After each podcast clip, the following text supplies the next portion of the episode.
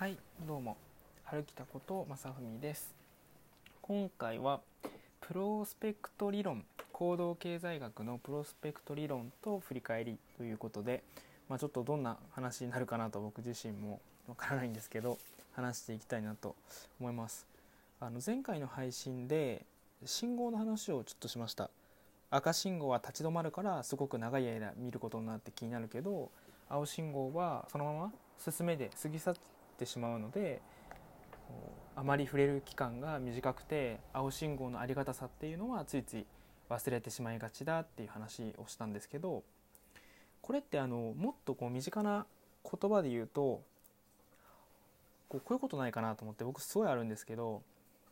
最もそばにいる人って多分最も一番大事な人だと思うんですよね家族とか、まあ、恋人だったり奥さんだったり旦那さんだったりとか、まあ、子供だったりとか一番自分のそばにいる人って一番自分にとって大切な人尊い人だと思うんですけどそういう人に限って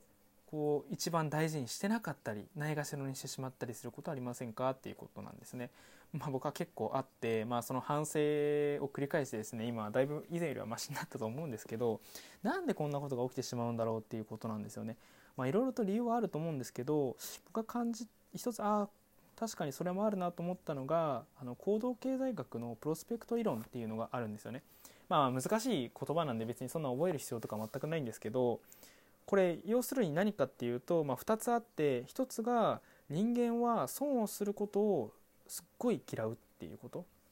ま損失回避なんて言ったりしますけど、まあ、これともう一つこう損かどうかっていうのは絶対的な数字ではなくて相対的な感覚で決まるっていうこの2つですね損失回避と参照点みたいな言われ方をしますこの2つが、まこうまあ、これ人間の行動を観察して出てきている理論なのでこの人間関係の最もそばにいる人を最も大切にできない理由にもつながってくるんじゃないかなと思ってます。これ何かっていうと人とこう最もそばにいる人って長くいるってことはたくさんのイベントがあるじゃないですかいいことも悪いことも。なんだけどあの嫌なイベントつまり自分にとって損だなっていうイベントの方が印象に残るってことなんですよね。人間は損をすることを異常に嫌うこれ例えばその100万円損するのと100万円儲かったのって同じ100万円だからプラスマイナスどっちも同じかっていうとこうマイナスの気持ち損した時の方がこう儲かった喜びプラスになった時よりも2倍から2.5倍ぐらい苦しみを感じるっていうことなんですよね。まあ、これを言い換えると日常生活の中でたくさんこう家族とかそばにいる人とイベントがあってこう感謝すべきことより嬉しいなありがたいなって思ったこととうわ嫌だなって思ったことが例えば数が同じだとすると嫌だなって思ったことの方が2倍から2.5倍ぐらいこう嫌だなっていう気持ち苦しみとして残るっていうことなんですよね。でまたこのもう一つあるのが、まあ、これがまた厄介なんですけど参照点ですね。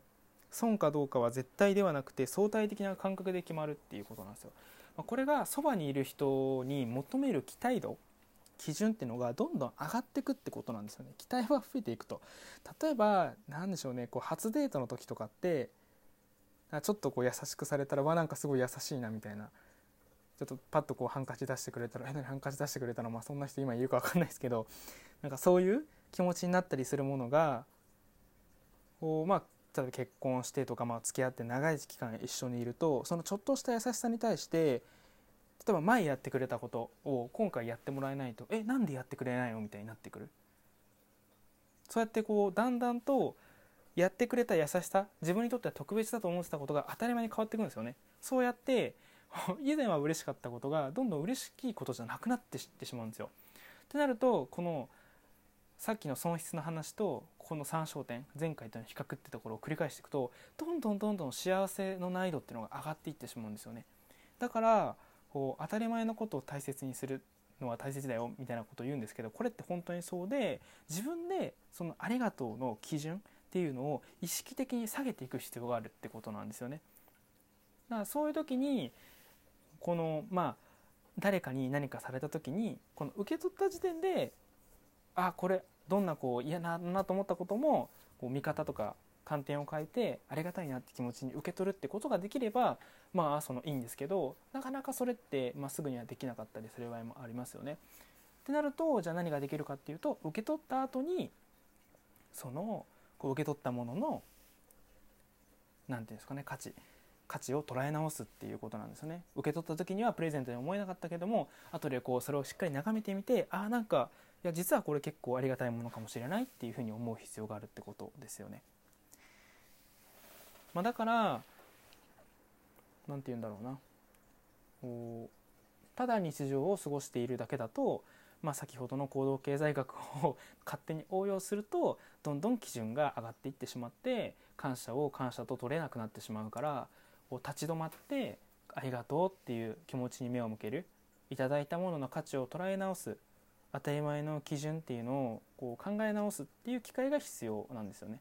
まあ、それはやっぱり1ヶ月に1度とかじゃなくて、まあ、週に1回できれば毎日がいいんですけど、まあ、少なくとも週に1回ぐらいはできたらなっていうことで毎週振り返り会をしてますので、